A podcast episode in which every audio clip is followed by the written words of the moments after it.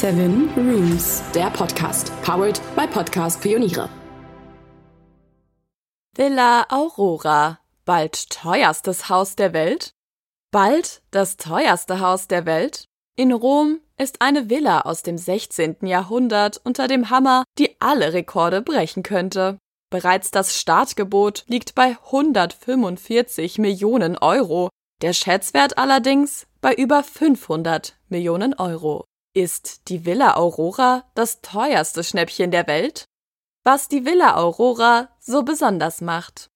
Die Villa Boncompagni Ludovisi ist das Überbleibsel eines riesigen, herrschaftlichen Areals mitten in Rom. Einst war es der Rückzugsort des kunstaffinen Kardinals mit dem wohlklingenden Namen Francesco Maria del Monte, der Künstler wie Galileo Galilei oder Caravaggio um sich scharte.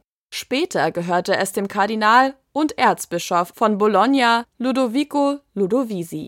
Das Gelände mit seinen zu der Villa gehörenden prachtvollen Bauten, Kunstwerken, Gärten und Alleen galt als schönste Gegend Roms, bis es später verkauft und aufgeteilt wurde.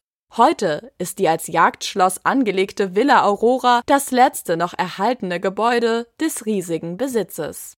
Die Lage im Zentrum Roms gilt auch heute noch als eine der besten der Hauptstadt. Das Viertel heißt heute noch Rione Ludovisi und liegt unweit der berühmten Via Veneto, aber auch des Tiber und des Vatikan.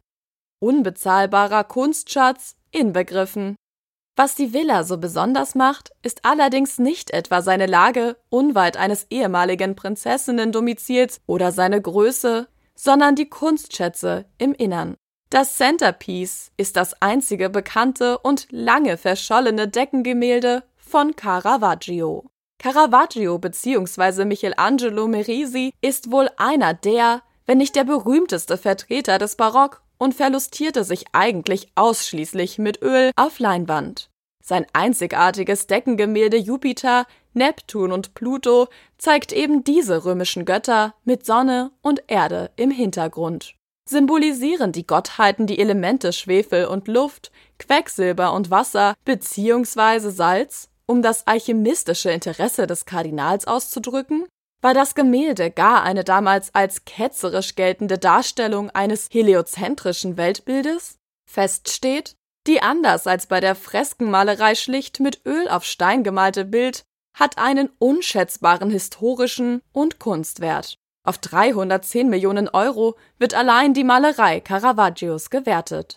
Zahlreiche andere Kunstwerke, wie ein Fresko von Guercino, machen aus der Villa den Hüter eines beispiellosen, unbezahlbaren Kunstschatzes. Warum die Villa Aurora unter den Hammer kommt. Ein Erbstreit ebnete Weg zum Verkauf.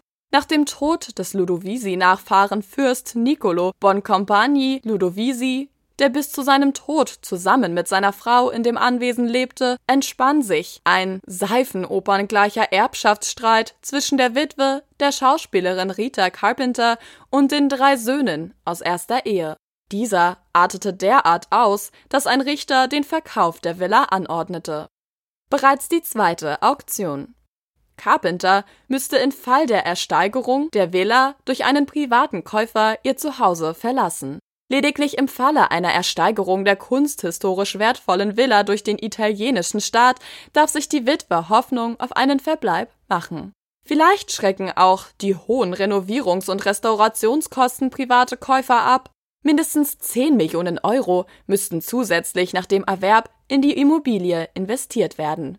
Wird das historische Anwesen Teil des Immobilienportfolios eines Milliardärs? Oder werden wir die Villa in Zukunft sogar besuchen und deren Kunstschätze bewundern können, weil der italienische Staat sie erwirbt und öffentlich zugänglich macht? Vielleicht müssen wir unsere Liste der teuersten Häuser der Welt bald korrigieren.